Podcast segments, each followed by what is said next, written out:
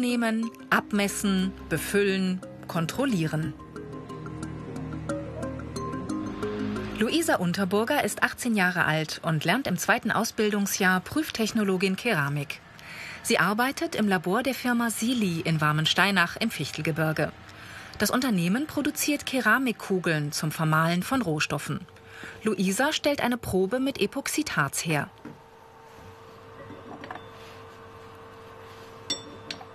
Nach dem Aushärten werden die Kügelchen bis zur Mitte abgeschliffen.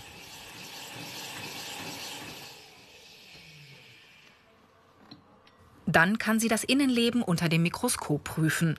Die Struktur des Malguts muss dicht und fehlerlos sein. Ausbilder Michael Dressler kommt zur Kontrolle.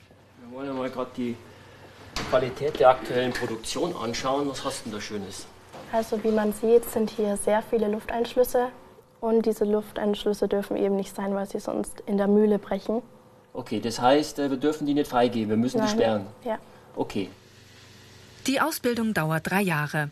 Michael Dressler erklärt, wer sich für den Job als Prüftechnologe eignet. Also ich denke mal, die Hauptvoraussetzung ist, dass jemand, der hier bei uns startet und so eine Berufsausbildung macht, äh, gewisses Wissen und, und Freude zu Materialien mitbringt. Keramik ist ein ganz toller Stoff, ein ganz tolles Material. Da sollte man Begeisterung zeigen für so ein Material.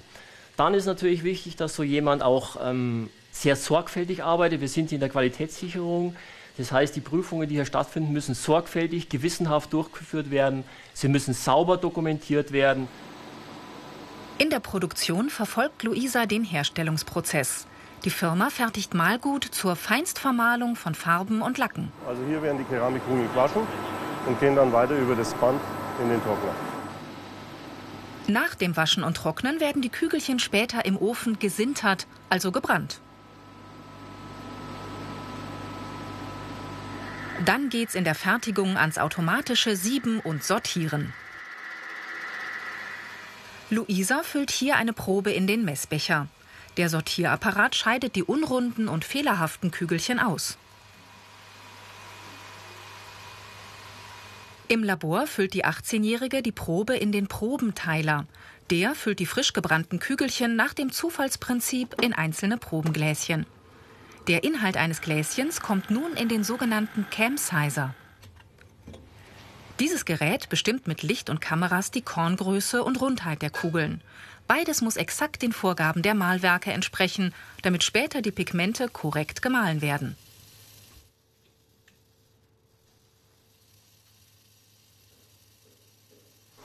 Also ich messe hier die Größe, die Rundheit und die Kornklassen. Und die Kugeln sollten möglichst bei 0,3 und 0,4 liegen. Und wie es ausschaut, passt es bis jetzt. Mit einem Pyknometer misst Luisa dann die Dichte einer Probe mit destilliertem Wasser. Als Prüftechnologin ermittelt sie Eigenschaften von keramischen Werkstoffen. Wenn die Dichte größer ist, ist es zum Beispiel eine schwerere Kugel. Oder wenn die Dichte eben kleiner ist, ist es eine leichte Kugel. Nach einer Woche Schnupperpraktikum entschied sie sich für diesen Job. Sie bringt die mittlere Reife mit. Das ist üblich für diese Berufsausbildung. Mehr Informationen gibt's im Internet unter ARD Alpha. Ich mach's. Luisa drängte es schon früh in Richtung Naturwissenschaften. Ich habe mich für Prüftechnik und Keramik entschieden, weil ich war als Kind schon begeistert von Laborberufen.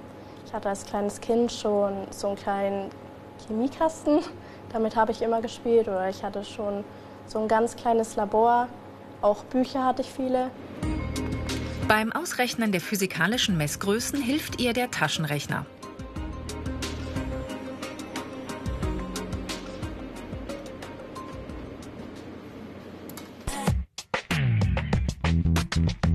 Diese Fähigkeiten sind gefragt. Naturwissenschaftliche Kenntnisse, selbstständiges Arbeiten, Sorgfalt. Firma Pi Keramik im Ort Lederhose in Thüringen. Hier lernt die 17-jährige Lena Köberlein. Gerade holt sie eine Probe flüssige Keramik fürs Labor ab. Die flüssige Keramik heißt auch Schlicker. Lena lernt ebenfalls im zweiten Ausbildungsjahr. Die Auszubildende ermittelt zunächst die Viskosität, also die Zähflüssigkeit der Probe. Lena befüllt erstmal den sogenannten Rheometer, einen Messbecher.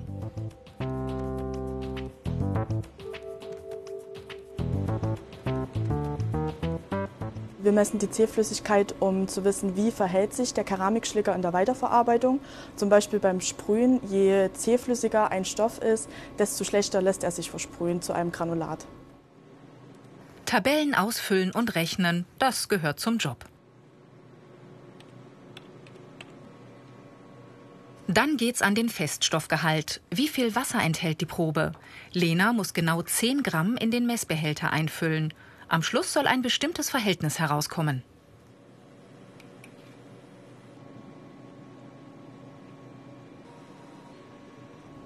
Wir haben jetzt einen Feststoffgehalt von 77,51 Prozent. Das passt und ist im Rahmen. Die Firma stellt keramische Bauelemente für die Messtechnik her, Kleinserien und Spezialanfertigungen, gepresst und gebrannt aus unterschiedlichen Rohstoffen.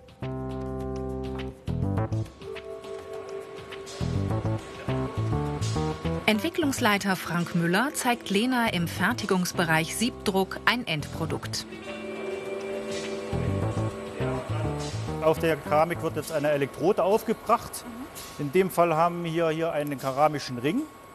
Diese Ringe werden bei den Zahnmedizinern eingesetzt. In dem Fall ist es dafür, dass der Zahnstein entfernt werden kann. Das ist also eine Leistungs-Ultraschallanwendung, wo dann der Bohrer bzw. der äh, Stift zum Schwingen gebracht wird. Für ihre Hochleistungskeramik hat die Firma Kunden in allen Sparten.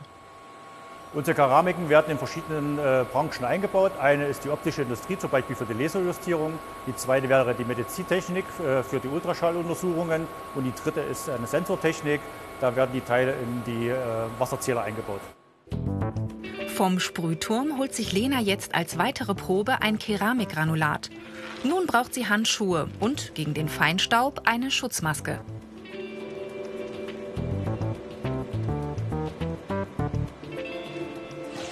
Für die Messung der Kornverteilung füllt sie das Granulat in die Messrinne. Dabei muss sie sorgfältig vorgehen. Die Kurve am Bildschirm zeigt ihr an, dass die Kornverteilung der geforderten Vorgabe entspricht. Mir persönlich gefällt an dem Beruf einfach, dass wir tagtäglich äh, Versuche hier reinbekommen und man auch langsam Routine bekommt. Also jeden Tag lernt man was Neues und wird immer sicherer und auch einfach zur Entwicklung beizutragen, das ist für mich ein sehr großes Erfolgsgefühl. Und alles nach strengen Regeln. Die Staubmaske braucht Lena auch, wenn sie die Schüttdichte des Granulats ermittelt. Weil das Granulat bleihaltig ist und staubt, macht sie dies an einem Schrank mit Dunstabzug.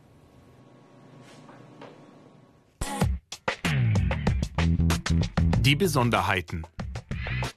Keramikstaub in der Produktion Umgang mit chemischen Stoffen, Feinstaub im Labor. Keramikscheiben für die Sensortechnik entstehen in der Presserei. Die Rohlinge werden später gebrannt. Mehr Infos und weitere Berufsporträts als Video zum Download und als Podcast gibt's im Internet unter ARD Alpha. Ich mach's. Ich nehme die Zylinder von gestern mit, ne? Alles klar. In diesem Job geht's um Genauigkeit. Erstmal das Gewicht des Rohlings bestimmen vor dem Brennen. Und dann misst Lena die Länge und den Durchmesser der Zylinder.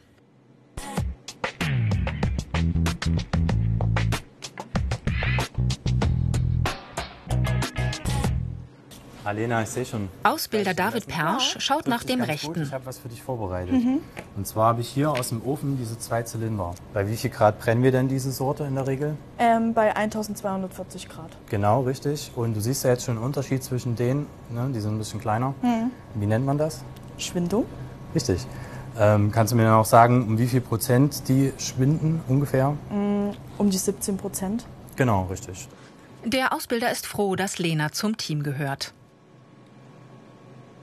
Also mir ist es wichtig, dass ich mich auf Lena verlassen kann, dass ich auch ihre Ergebnisse, ihren Ergebnissen trauen kann und ähm, dass sie vor allem am Anfang natürlich das umsetzt, was ich ihr sage, aber dass sie auch nicht stur nur vor sich hin arbeitet, wie man es ihr sagt, sondern auch ein bisschen mitdenkt. Eschenbach in der Oberpfalz, die Firma Kerafol.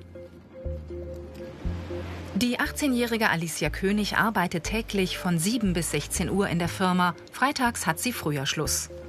Das Unternehmen fertigt keramische Folien und Filter. Erstmal stanzt Alicia eine Probe aus. Das Prüfmuster für den Zugversuch muss in der Form genau der Vorgabe entsprechen fürs Einspannen. Alicia überprüft die Zugfestigkeit und dokumentiert, wann die Folie reißt.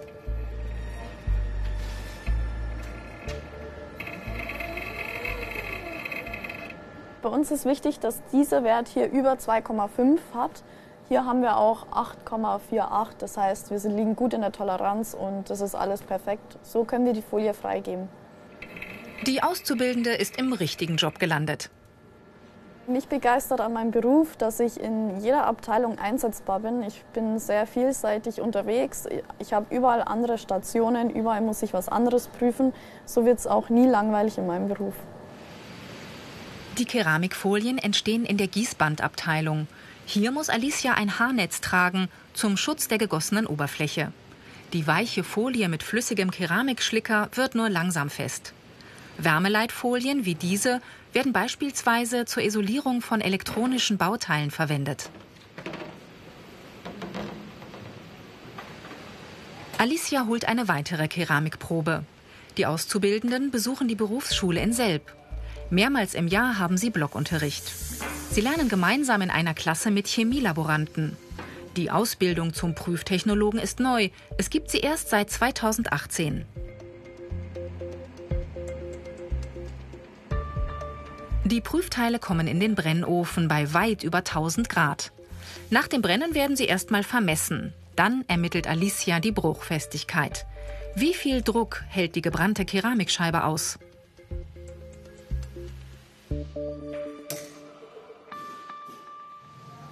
Auch in dieser Firma geht es um die sogenannte Schwindung der Keramikteile. Die Serienmessung erfolgt automatisch.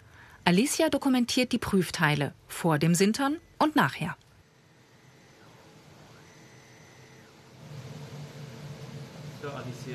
Ausbilder Christoph Lehner erklärt ihr den Apparat. Dieser ist für die Auszubildende neu. Wir messen prozentual, wie viel schrumpft das Teil.